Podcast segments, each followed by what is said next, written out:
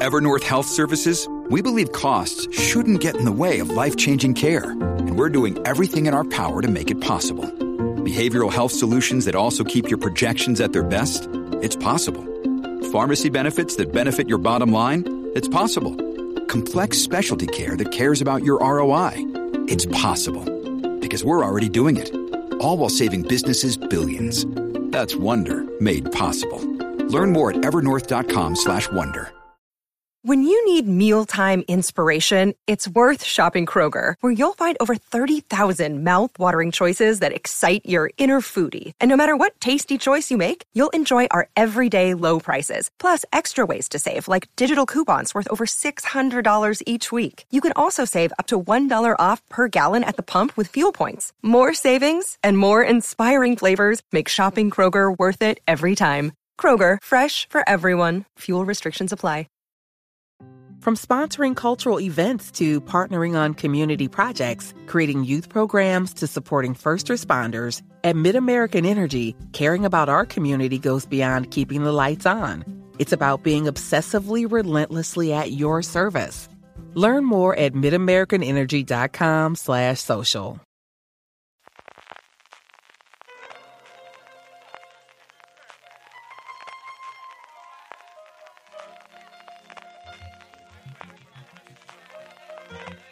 Estás escuchando Fuera de Series con CJ Navas. Desde un aula donde imparte docencia Daniel Grau, en un instituto cualquiera, California, estás escuchando Streaming, el programa de fuera de series donde todas las semanas te traemos las novedades, noticias y estrecnos de la serie de televisión. Yo soy CJ Navas y para hacer repaso de lo mejor y lo peor de la semana que llega, la del de 26 de noviembre al 2 de diciembre. Madre mía, diciembre, ya Dios mío. En el mundo de las series me acompaña como siempre Álvaro Nieva. Álvaro, ¿cómo de cargadita viene de la cosa? Y sobre todo y fundamental de esta semana no puede pasar, cuéntame cómo está el Max Singer que nos tiene a todos totalmente. cuéntame, cuéntame, cuéntame. Pues estamos eh, maravillados con este programa que, que, sí que es verdad que no sé si hacemos mal en googlear, pero es que es imposible. Yo me paso todo el programa googleando y la primera mitad de los concursantes los tenemos bastante ya pillados quiénes son. Los segundos eh, son más difíciles, pero bueno, está, está siendo muy interesante y sobre todo por esa parte, no sé si te has enterado de, del el tema de Susana Uribarri, que es una... He leído algo de una Susana y ahí me he perdido. Cuéntame, cuéntame que esto me Pues interesa muchísimo es más. que lo de la una representante de, de celebrities, eh, entre ellos de pues de Georgina, que fue la primera, de, de Pepe Navarro, que fue el segundo, y de Albano, que es uno de los que creemos que está detrás de otras máscaras, que pues claro, ahora de repente eh, haciendo, eh, eh, atando esos cabos de que ella es representante de varios, pues ya estamos indagando en la web de sus representados quiénes pueden ser los siguientes que están. y está siendo muy divertido, la verdad. Eso no lo sabía yo. Yo seguí la, primera edición americana y además es de estas cosas que cuando vi dije, Álvaro, alguien tiene que comprado los derechos de esto. Y efectivamente se me adelantaron. Una vez más se me adelantaron. Recuerdo a Antonio Brown, que es un sono de la puñetera cabeza, pero un jugador de fútbol americano como la Copa de un Pino, y, y algunos de los que fueron. Y dije, qué formato tan loco, esto tiene que funcionar en España. Y parece que las audiencias sí, ¿no? Parece que la gente, cuando quiere ver la televisión en lineal en el momento, aún se ve, ¿eh? Sí, además que es un programa que, como tú dices, era muy, muy necesario que se adaptase porque, aun siendo más espectacular la versión americana, quizá viéndola desde aquí nos perdemos mucho ese juego de quién puede ser porque no conocemos tanto a las posibles figuras eh, de Estados Unidos porque a lo mejor conocemos a los más famosos, pero luego hay otra serie de, de personajes gama media que nos perdemos un poco más si no estamos tan en la actualidad de Estados Unidos. Entonces aquí se hace como más fácil, yo creo, jugar a esto, pero bueno. Ahí Seguiremos- seguiremos. Yo todas las semanas te voy a preguntar cómo están las cosas, si se ha salido el robot, que no sé si ha salido ya, que también sé que alguien dijo el robot, que no ha salido todavía. Ah, pues entonces no he dicho nada, que eso sí que me llegó a mí la noticia. Pero vamos a hablar evidentemente de series. Empezamos como siempre con las críticas más recientes de los últimos éxitos. Una que se nos ha ido su primera, esperamos, primera temporada. Hit, escribíamos sobre ella, escribía Loña hablando un poquito, esa dosis de educación que engrandece a la televisión pública. Una de las muchas loas que se está haciendo a la figura de, de la serie y de Daniel Grau, que me lo ha puesto Álvaro en el guion, ¿eh? que no soy yo, que esta vez no he sido yo el que ha sacado a Daniel, que siempre me echa la culpa a mí. Sí, eh, Aloña lo decía, que su artículo era una carta de amor a Hit y un poco decirle a Televisión Española, oye, renueva esta serie que no ha funcionado tan mal en audiencia, verdad que no ha sido un hit por, por hacer alusión al, al título, pero yo creo que en general eh, contando, por ejemplo, la audiencia de, de, diferido y tal, ha promediado como un millón y medio de espectadores, una cosa así. O sea que sí que ha habido eh, suficiente base de seguidores, aunque no sea, pues eso, la gran serie en cuanto a audiencia. Y yo creo que también ha sido capaz de generar eh, debate y conversación en redes sociales. Y al final es un poco lo que debe ser una serie, yo creo, de la televisión pública, una serie que, que esté bien hecha para empezar, que, que, sea una serie de la que como eh, parte de lo que pagamos todos eh, nos sintamos más o menos orgullosos y yo creo que también a, nivel técnico está bien y Daniel Grau está maravilloso. Y también una de las cosas que destacaba Aloña era que más allá de la figura de, de Grau, que sí que lo conocemos nosotros de otras producciones, de, Gigantes, de Perdida, que nos han gustado mucho en los últimos años, pues bueno, hay un elenco de, de secundario y sobre todo de, jóvenes talentos que merecen mucho la pena tanto si, ella decía, tanto si, si en esa segunda temporada hipotética se mantienen a los chavales o si se cambia y de repente llega una nueva generación, pues bueno, también puede ser una buena oportunidad para, para dar, pues eso, para nuevos talentos y desde luego esa Carmen Arrufat, eh, que desde ya la adoramos, para quien no la conozca, estuvo nominada al Goya por La Inocencia como actriz novel y no fue una nominación en vano, ha demostrado, eh, uh -huh. de hecho todo el mundo eh, decía en Twitter, es que lo hace tan bien que la odio, la odio tanto que eso significa que, que es muy buena actriz porque el personaje realmente era odioso.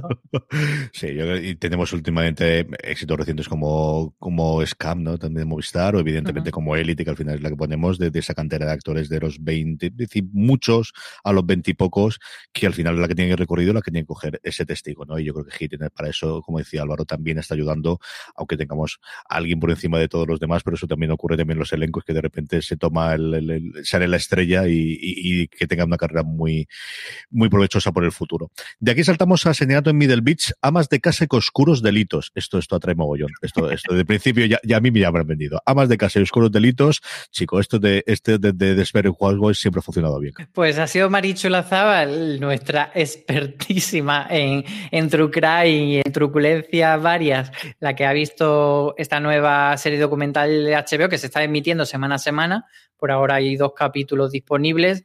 Y lo que nos cuenta es que, bueno, tiene varias cosas novedosas, porque al final el True Crime suele tirar de cierta fórmula eh, muy específica y, y, dice que, por ejemplo, una de las cosas que más le llama la atención es que en el True Crime la víctima pues suele ser una figura muy blanca, una figura que siempre, digamos que tiene la razón, porque al final es la persona que han matado, pero que aquí esta ama de casa eh, de, esta serie, pues bueno, eh, al final se va viendo que sí que tenía un lado oscuro, que tenía, hombre, evidentemente, no razones para matarla, pero sí que eh, se había metido en, diversos jardines que no eran los que parecían propios de una ama de casa común de, de Connecticut y que, y que bueno, pues que, que que había razones por las que todo lo oscuro estaba alrededor de ella y desgraciadamente falleció. Y luego otra de las cosas que tiene bastante llamativa esta serie documental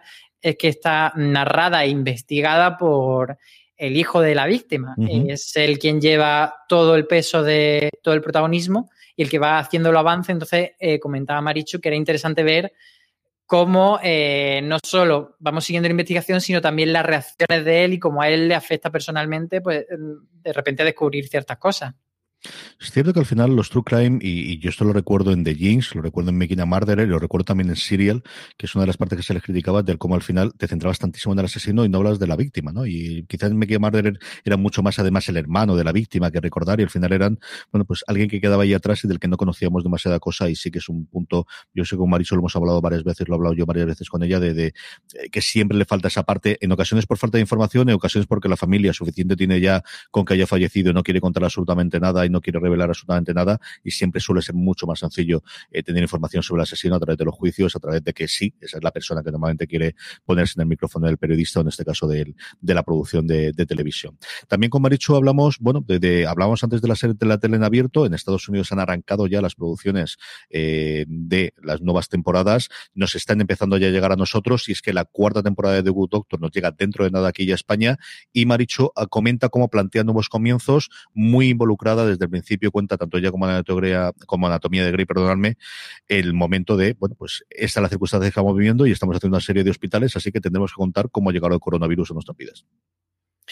Sí, eh, sin entrar mucho en spoilers, porque estamos hablando de una cuarta temporada de The Good Doctor, vamos a, comentar un poquito lo que nos contaba Maricho, y es que ella habla de que es un poco un reinicio de la serie, no tanto porque desaparezcan los, los protagonistas, pero sí que recoloca las piezas en el sentido de que los que comenzaron siendo los residentes, entre ellos Sean, eh, al principio de la serie, ahora están ya finalizando esa etapa de aprendizaje en el hospital y entran nuevos residentes seis en concreto, de los cuales cuatro conseguirán plaza y entonces es colocar a esos nuevos residentes en el papel de los pipiolos y tener a los otros en un punto más experimentado. Sí que ella comenta eh, que me parece también muy interesante que como el comienzo de temporada, que ya se han visto en España, si no me equivoco, tres episodios, pues eh, esos dos primeros episodios que estaban bastante centralizados en el coronavirus han sido un poco algo diferente, algo específico, y que a ella pues bueno, digamos que, echa de menos eh, meterse más en la cotidianidad de,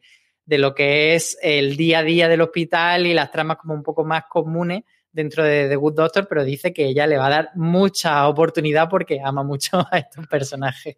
No tenemos ninguna duda de ello. Yo recuerdo ese, cambio de residencia en la Anatomía de Grey, yo creo que lo han dicho como dos o tres veces. Recuerdo en House, ese reboot de alguna forma que tuve en la cuarta temporada cuando entraban también los nuevos personajes, también es algo clásico, ¿no? Y que, el propio formato de la serie del procedimental médico te permite, pues eso, que entran no van sornadas, sobre todo cuando son hospitales eh, educativos al mismo tiempo, como suele ocurrir casi siempre en todas las series, que al final siempre tienen esa parte de, enseñanza. Yo aquí, sobre todo, de cara a Good Doctor, ya ocurrió en la temporada anterior, pero también incorporación de Sara Sage, que a mí es una actriz que me fascina, que descubrí en un episodio de Los Soprano, precisamente ahora que tengo el fondo de ellos, en el que, de la última temporada, en el que Tony mm, experimenta con determinados tipos de, de setas comestibles, sí, son comestibles efectivamente y tienen este tipo de cosas, y luego le vimos en varias series posteriores, a mí es una actriz que me, me fascina y lo que le he podido ver de ella en el final de la temporada pasada y en esta me gusta muchísimo, muchísimo, así que es una serie que se ve religiosamente en mi casa y yo la veo siempre de reojo y desde ahora la veo mucho más interesado, para que voy a decir otra cosa. Precisamente Marichu Lazabal, que nos comentaba ese artículo que nos hacía esa, bueno, eh, reentrada de, del universo de Doctor de la cuarta temporada, nos trae como siempre todos los estrenos de la semana. A la vuelta del audio de Marichu, volvemos Álvaro y yo para comentaros de todo eso, que es lo que más nos apetece. La semana viene cargada de estrenos. El jueves 26 podremos ver Bless This Mess en Fox Life. El viernes 27 arrancan uno de esos fines de semana repletos de estrenos y regresos. Netflix será la encargada de traer Un lugar para soñar, la segunda temporada de esa serie que el año pasado fue prácticamente un placer culpable y que tantas felicidades nos trajo. The Flight Attendant es el título de la serie de Kylie Cuoco para HBO, en la que hace de asistente de vuelo, mientras que Disney Plus estrenará la temporada 31 de Los Simpson. La familia amarilla lleva ya más de tres décadas con nosotros. Movistar Series será la encargada de traer la tercera temporada de Riviera. El domingo 29, 30 monedas. Por fin podremos ver la serie de Alex de la Iglesia para HBO en modo de emisión semanal.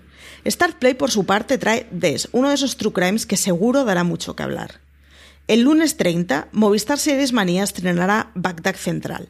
Y el martes 1 cerramos la semana con un estreno doble. Sin palabras en Sundance TV y Amor en tiempos de corona en Fox Life. Una de esas series que han salido por el coronavirus y que habla de cuatro historias de amor durante el encierro de la pandemia. 31 temporadas de Los Simpsons, Álvaro. 31 temporadas nos completan. Tienen, tienen el triple de edad que mis hijas. 31 años. Madre de Dios del amor hermoso. Fíjate, ahora que dices lo del triple de edad que tu hija, te voy a dar un dato curioso que me gusta siempre sacarlo a relucir. Y es que los Simpsons eh, nacieron un día antes que yo. No la serie como tal, sino cuando empezaron a emitirse los cortometrajes dentro del show de Tracy Ullman. Eh, pues fue eso, un 19 de, de, abril de 1987 yo nací el, 20 de abril, así que me siento como muy conectado con los Simpsons en ese sentido, a pesar de que de reconocer que lo dejé ya hace muchas temporadas. Pero esas series las que vuelves y vuelves a ver el especial de Halloween y vuelves a ver los recuerdos y después cuando a Antonio no lo sacan en, en cuatro datos mal contados cuando le corresponde y estas cosas y, eso que al final pues tienes personajes, tienes frases, tienes momentos en los que es imposible no recordarlos y no, y no estar con ellos. ¿no?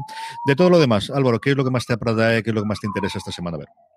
Pues mira, eh, Para empezar, me llama mucho la atención el hecho de que Netflix parece estar como un poco dormida y desde que estrenó The Crown hace ya unos cuantos días no tiene hasta este un lugar para soñar, que yo diría que es una serie un poco menor porque ese estilo de serie digamos, lifetime, por así decir, que, no es una gran serie, pero que sí que mucha gente le parece como un lugar feliz, bueno, pues lleva bastantes días sin estrenar eh, cosas, lo cual es atípico que, ellos suelen tener muchos estrenos los fines de semana. Eh, pero bueno, evidentemente yo me quedo con, con 30 monedas, a la cual le vamos a dedicar mañana viernes un Razones para ver a Antonio Rivera y yo, porque hemos podido ver antes del estreno From sponsoring cultural events to partnering on community projects, creating youth programs to supporting first responders, at MidAmerican Energy, caring about our community goes beyond keeping the lights on. It's about being obsessively relentlessly at your service. Learn more at midamericanenergy.com slash social. Hey, what's up? Just got my flu and COVID shots. You get yours yet? Nah, I don't have insurance. Dude... Lots of places have the shots for free. Really? But are they even safe? Yeah, and vaccines help prevent serious illness. I'm not missing out on this season, especially with Nate's party coming up. Okay, okay. I'll get mine too. Shots hurt a little, but missing out hurts a lot. Get your flu and COVID vaccines. Brought to you by Iowa HHS. de la serie. Eh, que se estrena este domingo, pero nosotros hemos podido ver un par de episodios ya y le hemos dedicado ese, ese programa. Y, bueno, yo creo que, que, coincido contigo, ¿no? Ahí. Total y absolutamente. El estreno es ese, el estreno del fin de semana, sin ninguna duda, es 30 monedas, ocupa el lugar que ha tenido Patreon entre estos meses y nos llevará ocho semanas, si no recuerdo mal, eh, de, de episodios de la producción de HBO España hasta que tengamos algo más, porque es cierto que arrancó con estas dos producciones y ahí la cosa más o menos ha parado. Por H por B nos espera que yo sepa segunda temporada y no tenemos absolutamente nada en la cola. Y si no tenemos nada en la cola, significa que no vamos a tener estrenos, desde luego españoles, todos los americanos, más todo lo que llegue de Europa que, que llega a través de HBO Europa, pero no hay absolutamente nada más. Y aunque confirmasen mañana que segunda temporada, no van a poder estrenarla antes de seis meses como mínimo cualquiera de estas producciones con el tiempo de, postproducción. Junto con ellas, a mí me atrae mucho de Flight Attendant. Me gusta muchísimo Cali Cuoco, ya no solamente como de Viva Theory, las cositas que ha hecho antes y las cositas que ha hecho aparte. Y creo que al final, cuando alguien está tan marcada por un papel como ella lo está con el penny de, de Viva Theory, decide hacer una serie, siempre tienes que verla veremos si se mete la pata o no. Hemos podido ver algún tráiler y el tono que va a tener la serie. Ella en la sinopsis simplemente hace de, de, una asistente de vuelo en el que tiene un ligue de una noche y cuando se despierta esa persona ha fallecido.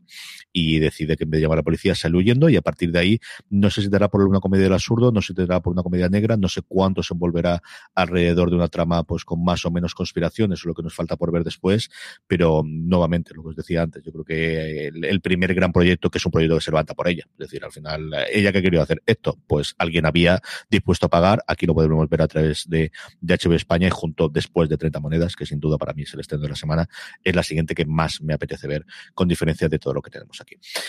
Y el lunes tendremos CJ, eh, tendremos crítica de Aloña, que, que, se la ha pedido y, y, nos contará qué tal este Fly Attendant. Y también quería comentar eh, que me llamó mucho la atención este estreno de Sundance TV mm. eh, sin palabras, porque al, al, leer sin palabras Sundance TV pensé, esto es speechless, la comedia de situación tal. No, es otra serie que se llama Unspeakable, que es una serie canadiense y, y, que va sobre una trama de que pasó en Canadá, un caso real en el que por unas donaciones de sangre de la Cruz Roja de repente se mucha gente se infectó de tanto de VIH como de hepatitis C y fue como un gran escándalo al, a principios de la década de los 80 y, y, sobre todo me llama la atención porque está ahí metidita Sarah Wayne Callis, a la que recordaréis por Prison Break, por Colony más, más recientemente y también por The Walking Dead, que, mm. que yo la pude entrevistar hace, hace tiempo y, y, la verdad que me pareció una chica majísima, majísima.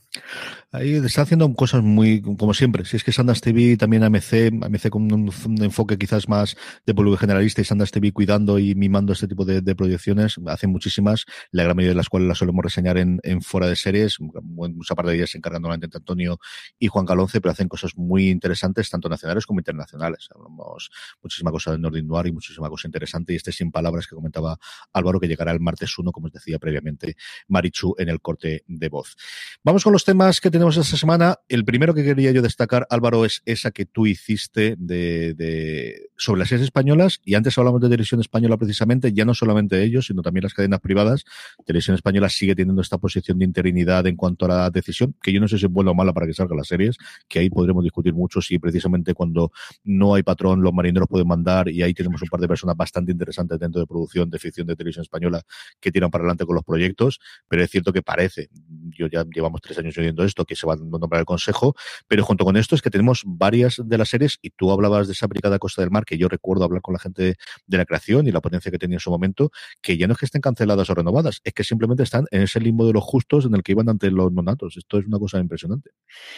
Sí, mm, quería hablar de esto en la columna porque me, hace cierta gracia esta despedida a la francesa que se están marcando las cadenas de, bueno, acabamos con la emisión de la serie eh, y aquí como, como, si no hubiese pasado nada.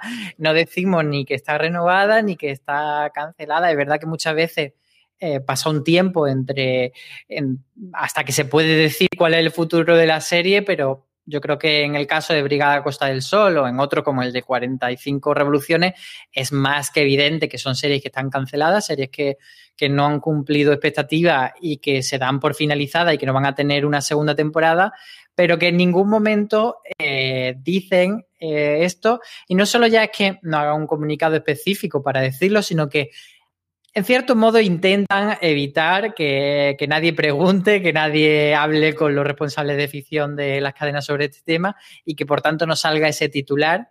Y era un tema que yo traté hace algo más de un año respecto a, Movistar, em, porque pasó algo muy parecido también con Instinto, que era una serie que, dejaron ahí también en el limbo, nunca se llegó a decir que estaba cancelada, pero también era evidente. Y Movistar sí que durante un tiempo eran como muy de decir, eh, bueno, no se sabe, en el futuro ya veremos qué pasará, a lo mejor más adelante la retomamos, que algo, pues eso, que, sabemos que no, o te jugaban esa carta de intentar decirte, no, es que era una miniserie. Y Yo recuerdo que eso me hizo mucha gracia con, con la zona, que los creadores dijeron en su momento que tenían pensadas tres, cinco temporadas y tal, y luego Movistar intentó colárnosla con, no, que era una serie limitada. A ver.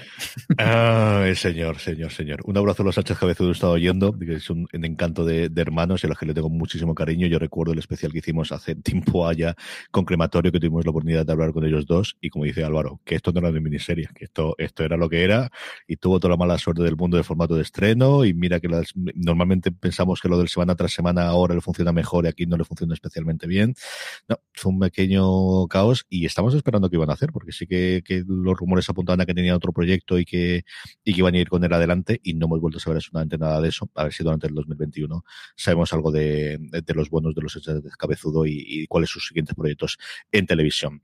De The Crown hemos escrito un montón, Álvaro, evidentemente, y como no se merecía menos la, serie de Netflix, esta semana sacábamos ese artículo de Aloña, pues de lo que tienen estas series que viven al final de la historia o vulgo Wikipedia, ¿no? De qué realmente es real, qué es ficción, qué es inventado y qué bien hace Peter Morgan las cosas de ficción que al final no las creemos como tiene que ser.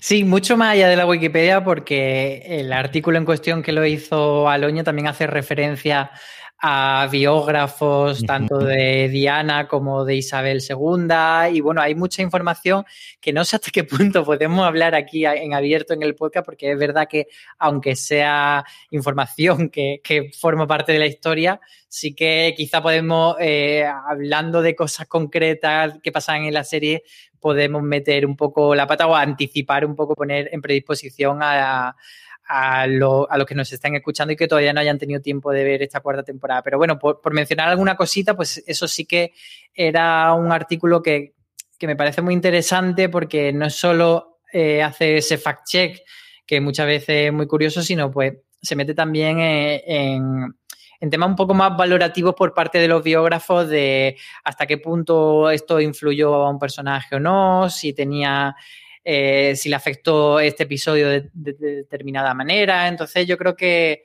es muy interesante eso, que cuando acabéis de ver la cuarta temporada, porque hay este artículo que se llama Realidad o Ficción, la temporada 4 de The Crown Examen, y que pues eso, tengáis ahí toda, toda la chicha para desgranar.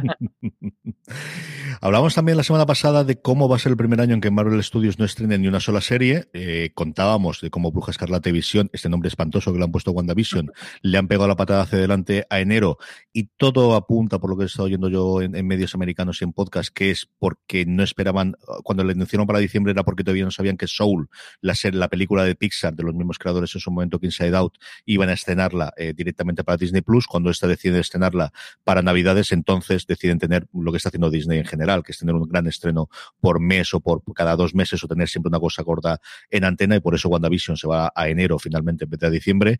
Pero tenemos hasta ocho, contando con esta Bruja Escarlata y Visión, series en distintos momentos de producción o postproducción y todas y cada una de ellas confirmadas ya por Marvel Studios. Así que la invasión de los superhéroes Marvelitas que nos llega durante el 2021, vamos, caiga, caiga, que caiga. Sí, además era una cosa que nos preguntaron en, la sección de preguntas del oyente en, el podcast anterior y en aquel momento yo prometí que estábamos preparando un artículo que ha hecho Beatriz Martínez y lo podéis consultar en la web de todas las series de Marvel que, prepara Disney Plus para 2021 y más allá, ese más allá es porque, bueno, hay proyectos que no sabemos si realmente llegarán a emitirse dentro del año que viene o se quedarán para más adelante.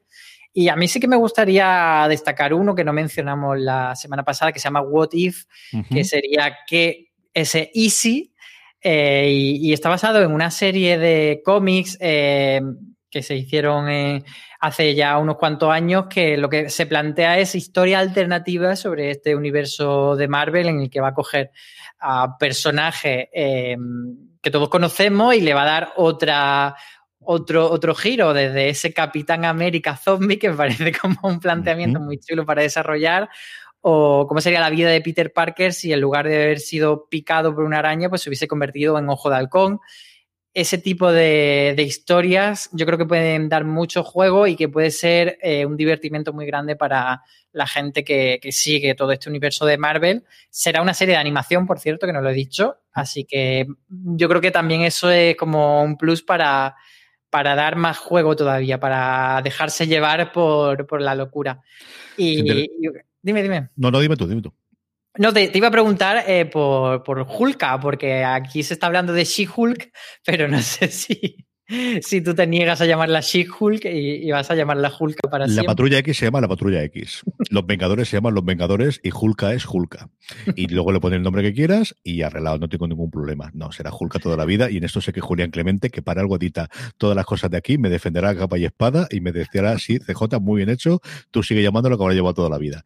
Y hablando de llamarlo de toda la vida, Álvaro, así es la segunda vez en este programa que me hace sentirme viejo porque esos what yo los tengo todos comprados de kiosco en forum y era una de mis colecciones favoritas precisamente por lo que contaba Álvaro, porque al final era los personajes que leías y yo coleccionaba algunos y otros no, pero al final te los cambiabas o sabías más o menos cómo funcionaba la cosa y el correo de los lectores te contaba mucho de los avances. Yo recuerdo especialmente hablando de The Spider-Man, uno de los que había que era que ocurría si quien hubiese fallecido era la tía May en vez del tío Ben y era uno de mis cómics favoritos y los tengo, yo juraría que todo, al menos la primera tirada de los que hizo Forum, los tengo todos coleccionados, igual que tengo todos los de Hulk de Mine, esos también los tenía absolutamente todos. En esa antigua juventud en la que Todavía era una idea y no había nacido, pero yo ya coleccionaba cómics. Es lo que tiene, es lo que tiene estas cosas.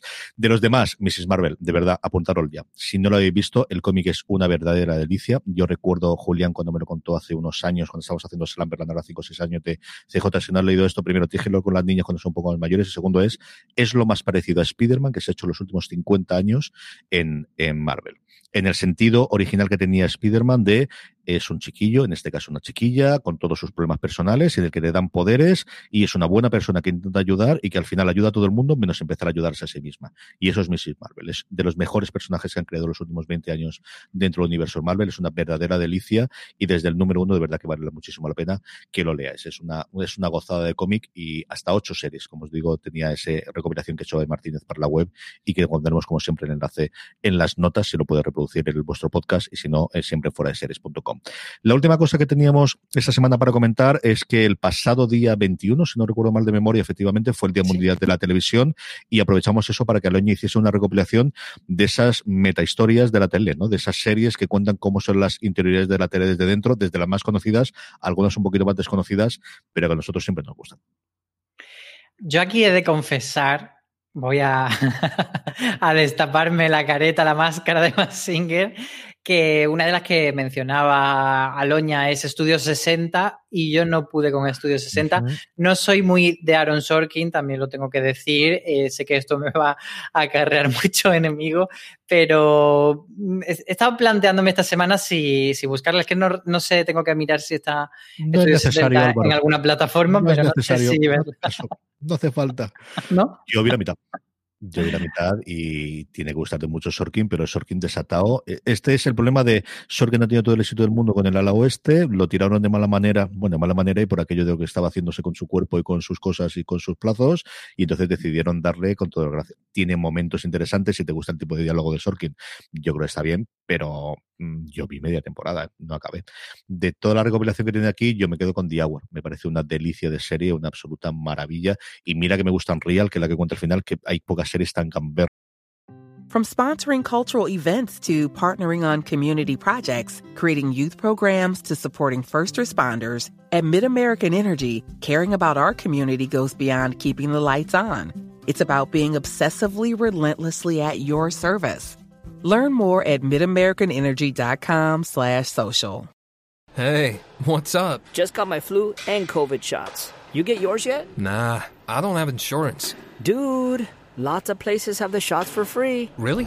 But are they even safe? Yeah, and vaccines help prevent serious illness. I'm not missing out on this season, especially with Nate's party coming up. Okay, okay. I'll get mine too. Shots hurt a little, but missing out hurts a lot. Get your flu and COVID vaccines. Brought to you by Iowa HHS. y tan, tan, tan con el punto de mala leche que tiene. Pero aquí la serie que hizo Abby Morgan, que salía, lo más conocido de era Dominic West después de hacer The Wire, pero Romola Garay se come la serie. Es de los casos más impactantes que yo he visto de una actriz para mí totalmente desconocida y decir cómo puede llenar la pantalla como ella es maravillosa. Y de verdad que Sunset Street Sí, los completistas vale, pero que no, no es necesario, tío. Sí, sobre todo tenía la espinita de, de Estudio 60 porque en aquel momento yo no era tan fan de, de Sarah Paulson y ahora pienso mm. como, bueno, me gustaría verla, pero, pero creo que sí, que la voy a dejar pasar. Y, y bueno, también me quedo yo con, con Unreal porque sí que me parece muy interesante. Eh, tanto si te gustan los reality como si los detestas, eh, acercarte a ver cómo son esas interioridades de cómo se hace y luego ponerte a ver un, un príncipe para Corina o ese tipo de, programas o, o, esa isla de las tentaciones y ya verla con el chip de, vale, hay una persona con el pinganillo diciéndole al redactor esto, llévale a esta esquina, dile esto, engáñale de tal manera. Me parece como muy, muy guay porque además eh, está basado eh, en las experiencias reales de una de las creadoras, que es Sara Gertrude Shapiro, eh, fue eh, trabajadora de, de, Bachelor, que es el reality más parecido a lo que sí. cuentan, y entonces, pues eso, lo que cuentan es como es, y me parece muy interesante. Y luego, por supuesto, 30 Rock, aparte de que es una comedia maravillosa, o Rockefeller Plaza, como se llama aquí, creo que, que sirve muy bien también para conocer cómo funciona eh, por dentro, no solo un programa que te lo muestra, sino también esos grandes conglomerados y todos esos chistes que hacen respecto a la NBC, a la división de microondas y, y todas esas cosas y que además fue adelante a su tiempo porque ellos hablaron de esa compra por una cosa parecida como posteriormente se ha comprado por ellos por parte de Verizon de Cable Town, que es como llamaban aquellos, antes de que saliesen los rumores y durante los rumores y jugaron muy bien, que quizás se pierde un poquito la traslación después del tiempo, pero se perdía. Yo el personaje de Sarah Paulson es que tiene los problemas que tiene siempre con los personajes femeninos de Sorkin, así que yo creo que si la ves encima te va a cabrear más la serie, así que yo creo que menos todavía, Álvaro. Pues descartado, sí, tachado. la otra referencia que tenía lo añadiendo que pasar es la chica de la tele, que al final no se nos olvidó de dónde vinimos y que Mary Tyler Moore fue una institución tanto en el mundo de la atracción como en el mundo de la producción. Es que de su productoria, de ese MTM con ese gatito, salieron muchísimas series clásicas, tomó en ese lugar el, el peso, el, el, la antorcha que en su momento le hizo Lucille Ball, que no solamente hacía el Old Lucy, sino que fue la que le puso la pasta en su momento a Roddenberry para hacer Star Trek. Al final tenemos muchísimas series, ya no directamente de las comedias clásicas o de las sitcom que podemos esperar de estas dos grandísimas actrices de, de comedia, sino muchísimas muchísimas series que salieron gracias a sus productoras y es una cosa que yo siempre trato de recordar cuando, cuando se nombran de cómo ellas ya no solamente fueron importantes en la pantalla, sino como digo detrás, de como productoras de sus propias series y dando paso a muchísima gente antes de que llegasen las Sonda Race de turno o que llegasen muchísima de la gente que posteriormente de alguna forma han cogido el camino que cogieron estas dos mujeres en los años 50 y los años 60. Y, y la chica de la tele sigue manteniendo, tuvo tres, hasta tres spin-offs la propia serie, una de ellas que era eh, la de Lou Grant es una cosa de las más curiosas porque cambió de comedia a, a, a, drama, se alargó a 50 minutos y contaba ahí ya no la parte de una televisión, sino de un periódico que se volvía a San Francisco y yo volví a ver no hace demasiado tiempo el primer episodio y sigue aguantando. No hay móviles, eso sí, y es todo muy extraño, pero es una serie que sigue aguantando. Vamos ya con nuestros Power Rankings, vamos ya con las series más vistas por nuestra audiencia, una categoría, un listado, mejor dicho, un top 10 que hacemos semanalmente a través de las respuestas a esa pequeña encuesta que colgamos todas las semanas en series.com y que, como siempre os digo, la forma más sencilla de que no se os pase, para que no se entre ese cabreo de, pero ¿cómo puede estar esta por debajo? Porque no han votado, querido, porque no han votado, querida, claro, haber votado y esta cosa es lo que tiene. La forma más sencilla de que no se os pase es que os unáis a nuestro grupo de Telegram, telegram.me barra fuera de series, donde además de estar hablando diariamente con más de 1.400 personas que forman parte de ese grupo de Telegram y estar informados a través de esto, de nuestro canal, que os informamos de todas las noticias y todo lo que colgamos en fuera de series, cuando llega el momento de hacer un Power Rankings, os ponemos el enlace rápidamente para que digáis cuáles son las tres series de la semana que más os, os han gustado. Así es como hacemos nuestro Power Rankings todas las semanas. Unos Power Rankings que arrancamos con, pues mira, el otro gran estreno junto con The Doctor que tenemos en la televisión abierta americana. Aquí llega a través de Fox Life. DC Size, DC Size, perdóname, entra directamente al puesto número 10 de Power Rankings.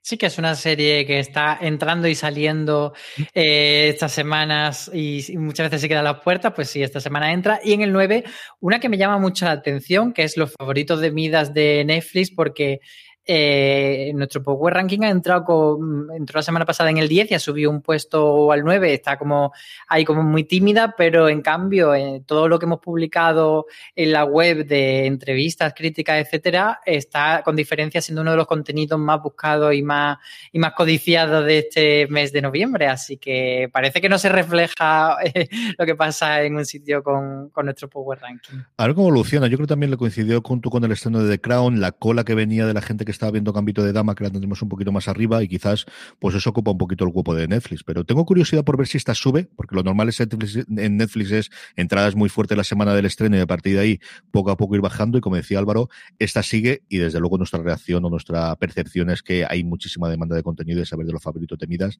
que la funciona muy muy bien a Netflix, al menos en España.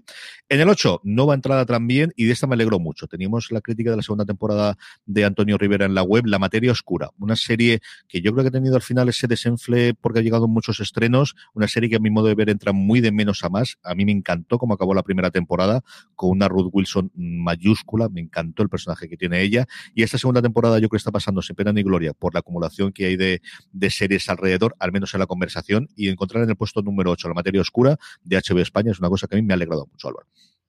En el 7 antidisturbios se mantiene todavía en el Power Ranking como, como, única representante ya de ese tridente de series españolas de octubre que conformaron Antidisturbios, Veneno y Patria. Patria estaba la semana pasada en el número 3 y ha caído ya porque entendemos que ya todo el mundo de nuestro, de nuestro oyente se la ha terminado, pero curiosamente Antidisturbios sigue ahí. Seis, la subida de tres puestos con respecto a la semana pasada. Antes hablamos de MC, aquí tenemos Fear the Walking Dead, eh, sube tres puestos, se queda el puesto número 6. Y en el 5, Guns of London, a pesar de estar en una plataforma un poco más modesta que, las grandes, que es Star Place, pues bueno, eh, va ganando a esto y también sube dos puestos esta semana pero que están trayendo maravillas como esta que lleva muchísimo tiempo. Precisamente, eh, antes hablaba Álvaro de que mañana tendremos el Razones para Ver de 30 monedas. Esta semana hemos tenido el Razones para Ver de Guns of London que hicieron entre Marucho Lazabal y Aloña Fernández Larrechi, hablando de cómo de inicio les tiraba para atrás la serie y cómo les enganchó prácticamente desde el primer minuto la serie de Star Play. En el puesto número 4, pues Discovery sube un puestecito más, así que Star Trek, poquito a poco, poquito a poco. Esta semana tendremos, como todas las semanas, el análisis del episodio por este que os habla, Jorge Navas y Dani Simón, hablando de, de pues eso, de nuestras cosas trekkies y de las cosas que nos pasamos tan, tan bien hablando, Eduardo. Y en el 3 baja dos puestos, la que fue la número uno de la semana pasada, que es Gambito de Dama. Esta vez sí lo he dicho bien, no he dicho Gambito. Y, y, bueno, no sé si es que ya empieza a pasarse su momento. Sí que salió esta semana ese dato de que era la miniserie más vista de la historia de Netflix, acaban pecho. Y es verdad que, que está funcionando muy bien. Como curiosidad, a mí me dijo mi padre ayer que en Granada, que es de donde yo soy, también se está notando el efecto Gambito de Dama porque los los, tableros de ajedrez que hacen allí de Taracea, que es una técnica de artesanía local muy famosa, pues también están revalorizándose, por lo visto. Pues el efecto indirecto de Netflix es que llega a todos los lados. Esto es espectacular. Madre mía de mi alma. En el 2 tenemos a Baby Yoda y tenemos a The Mandalorian, la serie de Disney Plus, episodio a episodio. Esta semana Juan Galonce no pudo estar en los mandos, así que lo cogió Antonio Rivera, que lo hizo espectacularmente bien, junto con John Rovira, con Jorge Navas, que les acompañó para hablar, pues eso, de las últimas andazas de The Mandaloriano, que va pasito a pasito llevándola toda la temporada. Sobre The Mandalorian me hace mucha gracia una, una, conversación que encontré por Twitter que la gente se estaba quejando de que eh, parece que pesa muy poco Baby Yoda, que lo cogen como si fuera que decía, a mí me contestaba una persona que decía, a ver, mi perro pesa 7 kilos y tengo que hacer fuerza. Y lo cogen como una litrona vacía. y me hacía mucha gracia. De Mandalorian eh, está ahí, pues eso, en el número 2, pero no consigue conquistar el número 1 que esta semana se lo lleva, como no podía ser de otra, se corona de Crown, que entró la semana pasada fuerte y ya sube tres posiciones y se queda en el número 1. Sí, señor. Salve a la reina y a todo el resto del séquito y a Lady Di y esperando la quinta temporada, que sabemos que tendremos hasta dos más, que al final se echaron atrás y ese récord de la quinta no. Tenemos esta sexta temporada de la serie de Peter Morgan para Netflix. Vamos concluyendo con las preguntas de los oyentes, preguntas que nos hacéis llegar por las redes sociales. Desde esta semana tenemos siempre un story que colgamos cuando grabamos esto a lo largo del miércoles para que nos podáis mandar preguntas. Algunas de ellas vienen de allí y también, como siempre os decimos, en esa pequeña encuesta que hacemos para el Power Rankings, además de las tres series, os dejamos siempre un pequeño cuadrito para que nos mandéis preguntas. Preguntas que nos preguntan, o preguntas que nos llegan, mejor dicho, por ejemplo, más que series guion bajo es, nos dice, ¿cómo y cuándo creéis que llegará Star? No confundamos con Star Play, sino Star, la plataforma original de Fox, que luego compró Disney y que parece que va a tener una pequeña expansión internacional. Sí, es que nos encanta especular, así que esta pregunta nos viene maravillosamente. Pues no sabríamos decir, es verdad que eh, estos días ha habido ahí un poco de seguito en Twitter y tal, porque la gente ha descubierto que se han creado cuentas de Instagram y de, y de Twitter, no sabemos si oficiales o no, de Disney Plus Star, que, es como un poco novedad porque en principio pensamos que se iba a llamar simplemente Star, pero ahora hemos descubierto ese naming que, insisto, no sabemos si es real o no, de que entonces se llamaría, si esto fuese cierto, Disney Plus Star. Y bueno, yo creo que sí que debe ser un, un lanzamiento, si no nos sorprenden, que tampoco lo descarto, en los próximos días diciéndonos, oye, que llega para Navidad yo creo que para principios de año sí que veríamos esta plataforma que para quien no lo sepa, pues, bueno, CJ, te dejo a ti que, que cuentes qué, es esto, que hablo yo mucho. Cuenta qué es Star.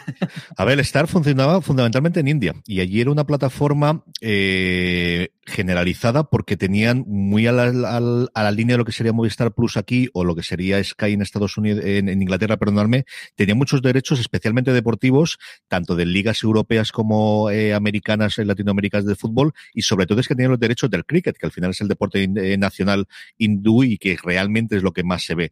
De hecho, cuando se habló originalmente o antes del estreno de Mulan pagando, era un modelo que nunca había tenido Disney, nunca había planteado, pero sí en Star. Sí que se estaba allí el hecho de que tú podías tener alguno de los estrenos, poder pagarlo previamente. Sí que comentaron en su momento con la expansión internacional, igual que se habló que originalmente sería a través de Hulu, que esa marca no la acaban de ver clara para hacer lanzarla fuera y que iba a ser Star la que iba a tener el lanzamiento. Y lo más reciente que yo he escuchado esta misma semana en el programa que tienen en YouTube y también en formato podcast, tanto eh, Kevin Smith con, con Mark Bernardin, hay un momento de la conversación, y me gustaría recordarlo, pero se me ha ido de verdad de la cabeza, porque al final tiene la cabeza como la tiene, en el que hablan de estar y de su llegada a Estados Unidos. Igual que se estaba hablando la posibilidad de que eh, durante esta semana de que Disney Plus tenga una, un apartado que sea para adultos, que es una cosa que también habían negado la mayor desde el principio, que esto es una plataforma para toda la familia y no tendríamos eso, y el contenido para adultos sería Hulu, también se está rumoreando, como os digo, que esto vaya. Yo creo que son todas decisiones del nuevo jefe, mm, que, una vez que del nuevo Bob, que querrá empezar a poner pared y al final hay pocas cosas que dice va aquí mando yo que cambiar la estrategia que previamente estaba en cuanto a las plataformas, en cuanto a los nombres. Y como decía Álvaro, yo creo que sí que está clarísimo que el futuro en el próximo año de Disney es el streaming y que ya tiene 70 millones de suscriptores de, Disney Plus. La otra gran marca que ellos tienen americana, que es SPN, no puede hacerla internacional porque depende fundamentalmente de los derechos de deporte y eso está vendido por países. Y este Star quizás es la cabeza de, puente para llegar a ese contenido que hasta ahora tienen en Hulu, que en muchos de los casos están producidos por la Fox o por los propios estudios de Disney y que ahora están vendiendo a terceros y que pueda funcionar. Así que a ver si con un poquito de suerte sabemos un par de meses. Sí, yo creo que eh, haciendo un poco de futurología sin tener mucha, muchos datos reales, creo que es mucho más complicado que se metan en el terreno del deporte, pero creo que ese Star puede ser pues el lugar donde estén los contenidos de FX, que forma parte del conglomerado Disney, que no tienen, por supuesto, cabida dentro de, de lo que es Disney Plus. Y creo que también podría ser ese sitio donde estrenar ciertas películas, más allá de que Marvel y Star Wars siempre va a estar dentro de Disney Plus, bueno, eh, otro tipo de películas que formen parte del conglomerado y que sean eh, pues para un público más adulto, estrenarlas ahí si no se pueden estrenar en salas, que por lo visto ahora pues eso, está complicado y que, Disney, o sea, que Disney en general eh, está bastante contenta con ese modelo de directo al, al, consumidor a través de streaming. Ahí la gran piedra de toque, desde luego, es que va a ocurrir con, con La Vida Negra, que va a ocurrir con Black Widow, porque al final ya hemos tenido este adelanto de que en Estados Unidos se va a estrenar simultáneamente los cines que están abiertos en zonas. Recordemos que tanto Nueva York como California siguen estando cerrando, y son los dos grandes mercados de cines From sponsoring cultural events to partnering on community projects, creating youth programs to supporting first responders, at MidAmerican Energy, caring about our community goes beyond keeping the lights on. It's about being obsessively relentlessly at your service. Learn more at midamericanenergy.com slash social. En Estados Unidos. Hay pequeños lugares intermedios en el que sí que hay, pero que bueno, ocurrió con Tenet, que al final hizo mucha más recaudación internacionalmente que en Estados Unidos. Sabemos ya que Wonder Woman 84 se va a estrenar internacionalmente el 19, creo recordar que es de cabeza, y el día de Navidad se estrena en Estados Unidos simultáneamente en cine donde se puede estrenar y en, y en HBO Max. Así que mm, todo el mundo, cuando se ha confirmado eso, está mirando a Disney de qué vais a hacer con las películas de Marvel, que las tenéis en el cajón, y es cierto que tiene mucho músculo financiero, pero en algún momento tendrán que dar salida. Y Black Widow, que además queda ahí en medio entre fases, que es una cosa intermedia, yo creo que están mirando qué es lo que van a hacer con ella. No sé si era Disney Plus, no sé si aprovecharán precisamente para internacionalmente lanzar esta plataforma, si tiene que ser así para las pelis y que las pagues aparte, si la van a meter con el modelo de Mulan o con el modelo de Wonder Woman, que va a ser gratuito para los suscriptores que haya HBO Max y que paguen esa cantidad. En fin, que vienen tiempos eh, apasionantes en cuanto a la distribución y al final hacer los numeritos que luego no nos lo dan y no podemos comentar nada más, pero bueno, que al final hacemos nuestras cámaras y nuestras Cristina Fepe y Carolina Pablo Alcalá, que aquí las dos están reivindicando esta parte de Amazon Prime tiene las series temporadas, las primeras temporadas de Hawaii 5.0, pero no están dobladas en doblaje español. Las últimas tienen el doblaje latino. ¿Por qué Amazon y sus doblajes, Álvaro? Pues la verdad es que son eh, casos raros porque, como ella misma nos decía, no debe ser porque no estén dobladas, porque son series que han pasado por diferentes canales, han estrenado en Fox y luego se han estrenado en cuatro y han tenido infinitas reposiciones en, en Energy, en la TDT. Entonces, yo creo que en esto, más que preguntarnos nosotros, lo que tenéis que hacer es quejaros a las redes sociales de Amazon, porque es verdad que luego sí que, sí que hacen caso de esas cosas y muchas veces ellos le dan al botón de meter contenido a lo loco y, probablemente ni se hayan dado cuenta de que de este error de que no está el doblaje en español, sino que está solamente la pista de audio de doblaje latino. Así que quejaros que probablemente os hagan caso. Sí, señor, sí que, sí que lo hacen y Amazon que además está el haciendo el trabajo del señor recuperando muchísimas series de finales de los 90 a principios de los 2000, pues mira, esta es además con más razón y como decía Álvaro, que están dobladas. Es que esta, el doblaje está hecho y yo creo que eso no se pierde. Entiendo yo que no se ha perdido. En fin, puede ser. Yolanda Reyes está directamente para ti. Álvaro, por favor, crítica de Nasdrovia, que la has podido ver ya entera o al menos te faltaban solamente los dos últimos, ¿no? No, ya la he terminado y prometo que si no hoy jueves, mañana escribiré la crítica en la web. Eh, he de decir que sí que cuando pudimos ver en el Festival de Vitoria los dos primeros episodios, Antonio y yo, Antonio escribió la crítica de ese comienzo de temporada y fue bastante entusiasta y yo compartí ese entusiasmo, pero bueno, me he venido un poco abajo, mm, me ha gustado suficiente, pero al final no lo he encontrado tan brillante como a lo mejor un, mira lo que has hecho y me ha parecido que sobre todo en el tramo medio de los dos episodios eh, de, la segunda semana, me parecía como que era un poco redundante en esa escalada de violencia con los, con los personajes de la mafia rusa y me faltaba ahí como que cuajase la cosa. Aún así, mm, creo que son seis episodios que se ven bastante fácil, que son agradables de ver y que merece la pena. No los descartaría, desde luego.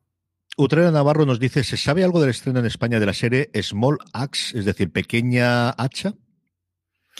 Pues sí, es una miniserie que a la vez no es una miniserie porque eh, está creada por Steve McQueen, que era el director de 12 años de esclavitud, y, surge un poco a raíz del movimiento Black Lives Matter, etcétera.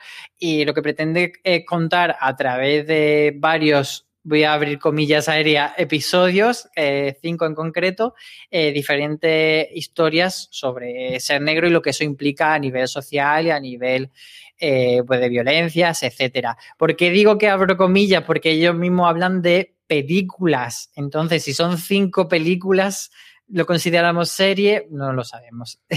es una producción de BBC One que en Estados Unidos se ha emitido a través también de Amazon Prime Video y que aquí llegará en enero en Movistar Plus. Antonio Gómez González nos hace una pregunta que yo niego la mayor desde el principio, pero como la han mandado así, yo la, escribo, que es ¿a qué se debe el fracaso de las plataformas españolas Flixoler y Planet Horror? Claro, yo creo que para empezar deberíamos eh, abrir debate y cuestionar si realmente han fracasado. Yo, mi opinión es que Planet Horror es una apuesta de AMC Network muy específica y que al final eh, no creo que busque tener miles y miles y miles de suscriptores, sino ofrecer algo muy concreto para un nicho concreto y que esté bien hecho y, al final también que sea como una plataforma dentro de las plataformas, porque recordemos que esto se distribuye pues eh, tanto que lo puedes coger a través de Movistar, de Vodafone, etcétera, de la, de la, que tú tengas y yo creo que es como un complemento, entonces no creo que, que tenga que ser algo que se mida con un Amazon Prime, por ejemplo. Y Flixolé yo creo que que ha podido posicionarse bastante bien. Evidentemente no llega tampoco a la altura de las grandes plataformas, pero creo que a nivel de marca, eh, cuando llegó daba una sensación un poco de cutrongo por ese nombre comparado con, con Netflix, con SOLE, y yo creo que la labor de redes sociales y de imagen que han hecho eh, les posiciona en un nicho muy concreto, pero como una plataforma bastante digna. Yo como suscriptor de las dos plataformas, es cierto, Frisolé fundamentalmente por mi suegra que descubrió lo que había ahí en medio y quería tener aquello y aquí se lo pusimos y aquí lo tenemos compartido. Yo coincido con Álvaro en esa parte, es decir, lo de es un fracaso cuando cierran. Al final es cuando pegan el cerrojazo y luego al final tienen mil cálculos internos de números, de esto me permite tener esta cosa, esto hace que pueda hacer este otro acuerdo y ya está.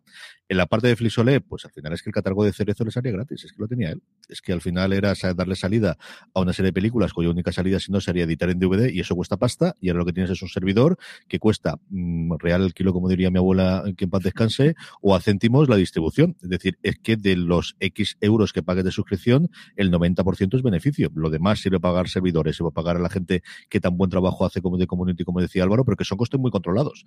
Y que a partir de ahí es que vayas creciendo. Y creo que no hay una oferta similar. Es que al final el, tipo de público al que va cuesta la primera vez en que le pongan la plataforma y cuesta la primera vez que entre, pero es lo mismo que Netflix. Es que en el momento que entres eso, pues tienes un catálogo de películas y de series que también las tiene interesantísimo desde la historia viva del, cine y de la, de la producción de, de series. Eh, yo creo que el problema aquí es cuando lo comparamos con Netflix, todo es pequeño comparado con Netflix. Es decir, es que eso es allí. No tienen tantos suscriptores, claro, no fastidiado. Eh, ya, ya lo sabían ellos.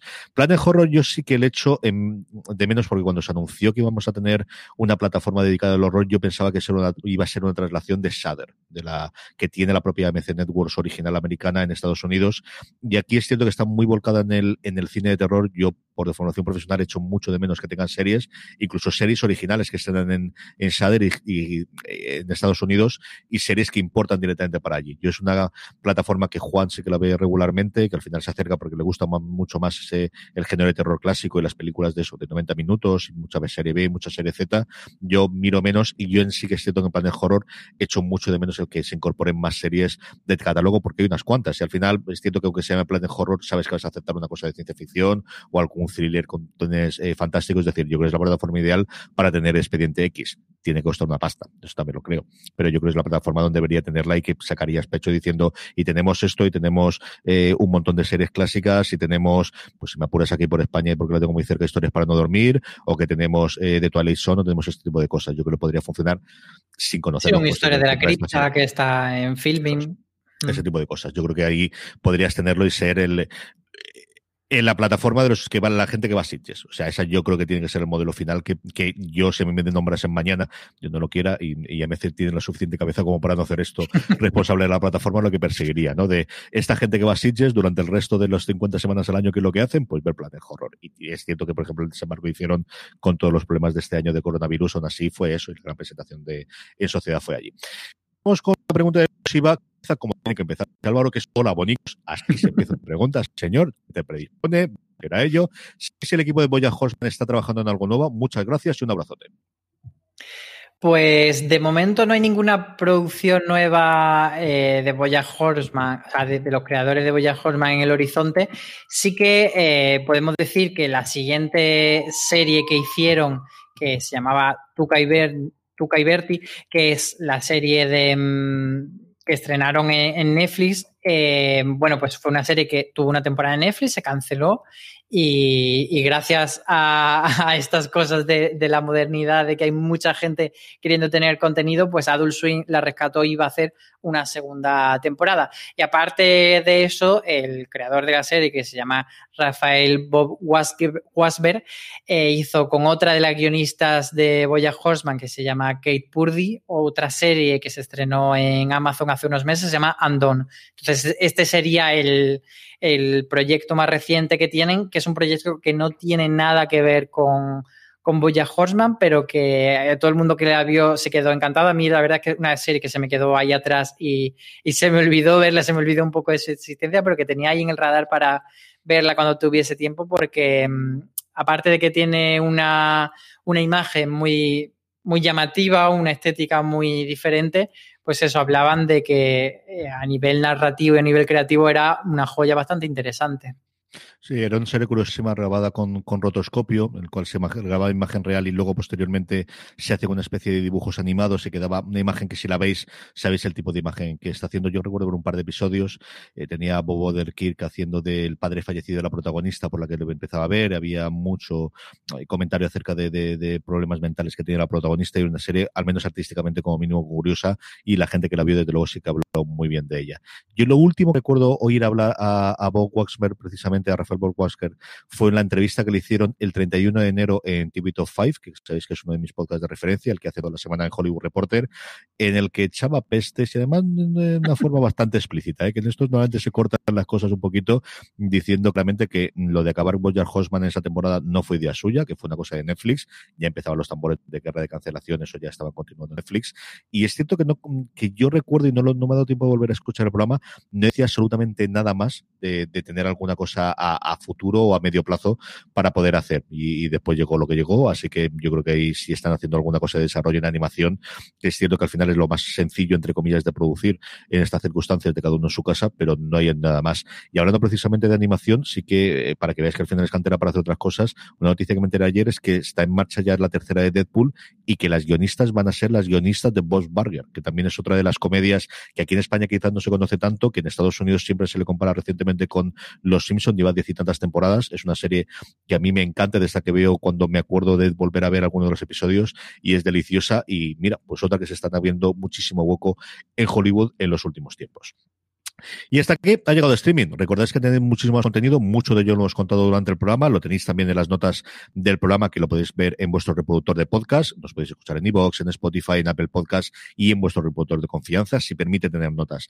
Ahí lo tendréis todos y si no, siempre la noticia que sacamos de acompañamiento de este podcast en foradeseries.com. Si nos queréis ver las caras, como siempre, lo podéis hacer en nuestro canal de YouTube y también en Instagram Televisión. Estamos colgando todos los programas también para que nos podáis ver, sobre todo Álvaro, que es el que da gusto de ver, para que vamos a decir otra cosa. Yo, mira, al final apaño así medio como si estuviese en Mr. Robot y con la gorra y con los sopranos de fondo para que no se note, pero bueno, si queréis ver a Álvaro en todo su esplendor, acercaros al canal de YouTube de Fuera de Series, youtube.com barra Fuera de Series, seguirnos en Instagram, que estamos colgando religiosamente todos los programas también en Instagram Televisión.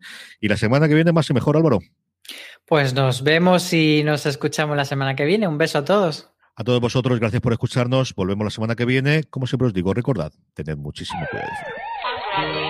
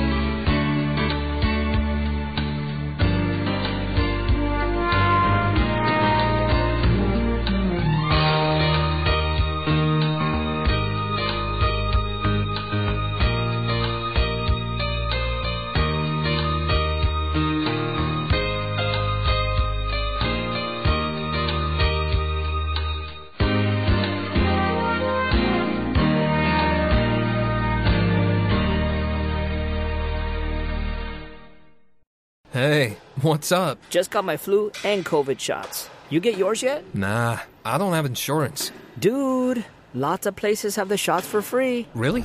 But are they even safe? Yeah, and vaccines help prevent serious illness. I'm not missing out on this season, especially with Nate's party coming up. Okay, okay. I'll get mine too. Shots hurt a little, but missing out hurts a lot.